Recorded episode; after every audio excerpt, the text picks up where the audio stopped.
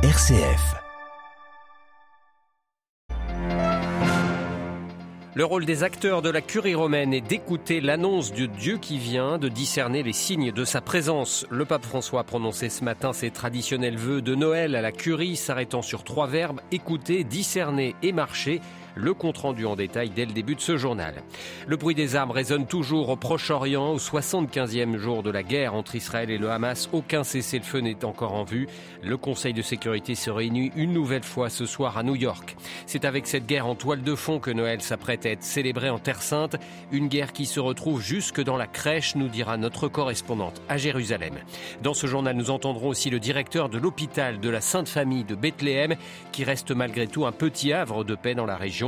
Et puis nous irons aussi en Serbie où les élections remportées dimanche dernier par le président Aleksandar Vucic sont toujours aussi contestées par l'opposition. Radio Vatican, le journal Olivier Bonnel. Bonsoir, c'est un rendez-vous traditionnel et très attendu euh, au Vatican cette fin d'année. Le pape François a prononcé ce jeudi ses vœux de Noël à la curée romaine. Écouter, discerner, marcher, c'est autour de ces trois verbes que François a articulé son discours ce matin. Euh, le pape qui a présenté une sorte de feuille de route pour renouveler l'élan des administrations du Saint-Siège et se défaire Marine Henriot des pièges de la bureaucratie.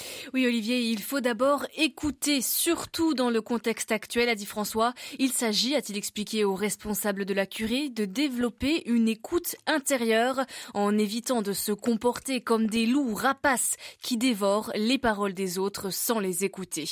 Ensuite vient le temps du discernement, a continué François. Ce discernement doit aider, y compris dans le travail de la curie, à prendre des décisions non pas en appliquant simplement le règlement, mais à la lumière de l'évangile. Troisième pilier de cette feuille de route de François, la marche.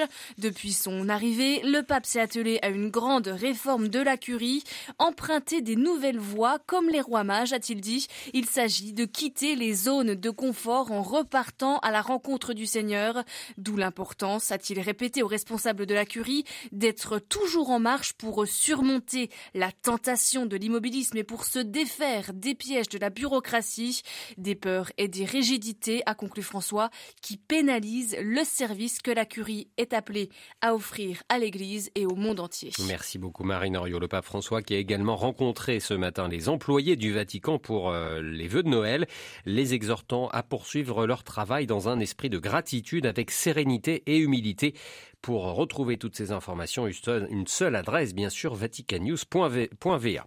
Toujours pas de cessez-le-feu dans la bande de Gaza. Le pilonnage de l'armée israélienne se poursuit, en particulier sur le sud du territoire palestinien.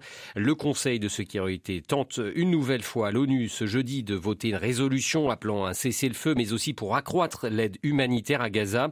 Le Haut Commissariat des Nations Unies aux droits de l'homme a réclamé aujourd'hui à Israël l'ouverture d'une enquête sur la possible commission d'un crime de guerre par ses forces armées à Gaza. Il s'agit de la mort de 11 Palestiniens non armés qui auraient été abattus sous les yeux des membres de leur famille. La représentation israélienne à Genève évoque des accusations sans fondement et dépourvues de vérité.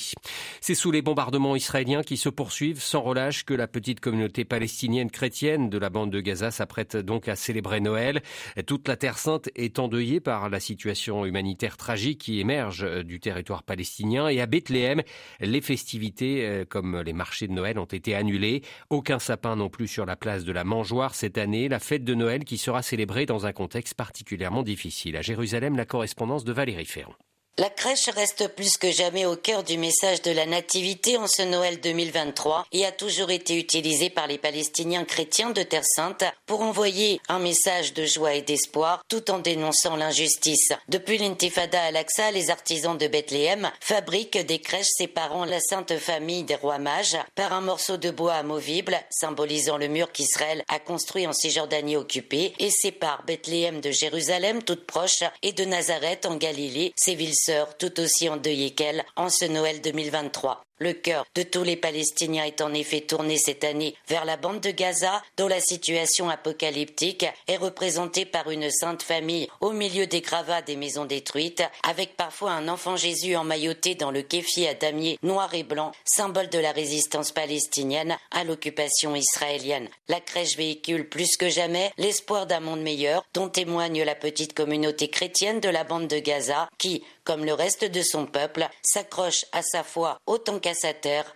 même dévastée. Jérusalem, Valérie Ferron, Radio Vatican.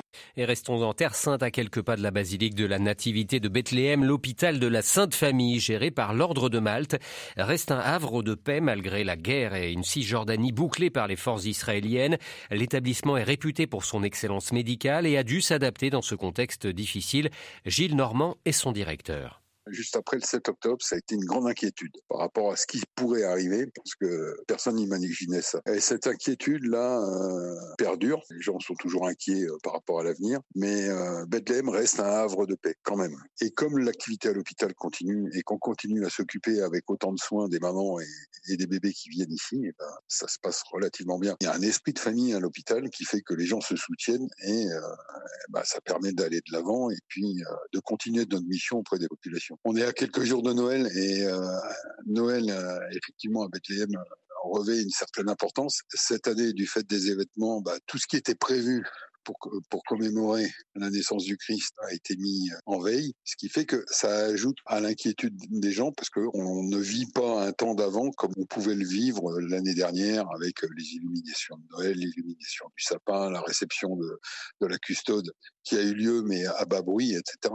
Maintenant, euh, le personnel ici, qu'il soit chrétien ou musulman, tout le monde dit euh, prions pour la paix et que cette paix arrive vite. Moi, je dirais euh, prions pour la paix et que la, lumière de Bethléem puisse illuminer le monde entier et, faire en sorte que l'on revienne à des choses euh, plus normales. Gilles Normand, directeur de l'hôpital de l'Ordre de Malte de la Sainte Famille de Bethléem. Les premières tendances devraient être publiées demain en République démocratique du Congo. Les élections générales se sont tenues hier. Le scrutin qui s'est prolongé ce jeudi en raison de dysfonctionnements.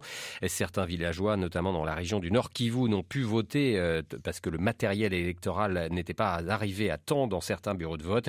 La CENCO, la conférence épiscopale congolaise, tout comme les églises protestantes, ont déployé des milliers d'observateurs, mais dénoncent des irrégularités. La RDC, où il est parfois bien difficile de travailler pour un journaliste, le correspondant sur place de Radio France Internationale, mais aussi de Radio Vatican, Pascal Moulégois, a été agressé hier alors qu'il suivait le vote à Kinshasa. Selon l'organisation Reporters sans frontières, le journaliste a été frappé par des militants du parti présidentiel. Son matériel lui a été confisqué. Toute notre solidarité à Pascal Moulégois. Dans l'actualité européenne, cette fusillade à l'université de Prague cet après-midi, un homme a tué au moins 15 personnes, en a blessé au moins 30 autres, a annoncé la police tchèque. L'assaillant a été tué selon euh, les médias locaux. La tuerie s'est produite à la faculté des arts, dont les enseignants et les étudiants ont reçu l'ordre de s'enfermer pendant euh, l'intervention policière. Le président tchèque Petr Pavel se déclare choqué par ce drame. La Serbie toujours sous tension depuis le début de la semaine et les élections du week-end dernier. Les observateurs internationaux ont dénoncé de nombreuses irrégularités. Les manifestants anti-fraude se poursuivent dans les rues du Belgrade. Les opposants au président Vucic réclament l'annulation du scrutin.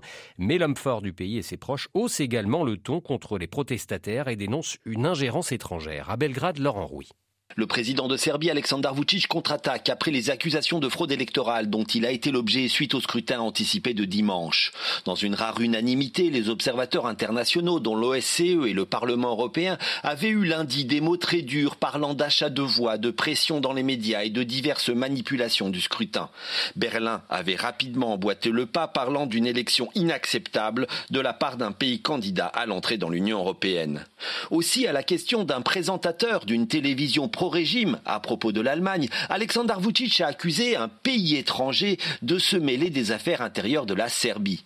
Par ailleurs, ces mêmes médias contrôlés par le pouvoir ont accusé la radio allemande Deutsche Welle d'organiser les protestations contre la fraude électorale.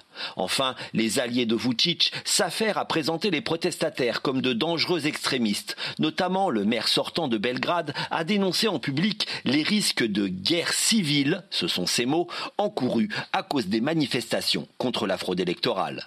Laurent Rouy, Belgrade, Radio Vatican. Et puis au moins 2056 mineurs ont été victimes de violences sexuelles au sein de l'Église catholique espagnole, selon les chiffres donnés ce jeudi par la conférence épiscopale du pays. La CE avait commandé son propre audit. Au mois d'octobre, une commission indépendante avait publié son rapport évaluant à plus de 200 000 personnes le nombre de mineurs victimes de violences sexuelles de la part du clergé catholique. Des chiffres largement surévalués selon l'Église espagnole. Ainsi s'achève ce journal. Merci pour votre fidélité. Prochain rendez-vous de l'information sur nos ondes, ce sera demain matin à 8h30. En attendant, je vous souhaite une excellente soirée.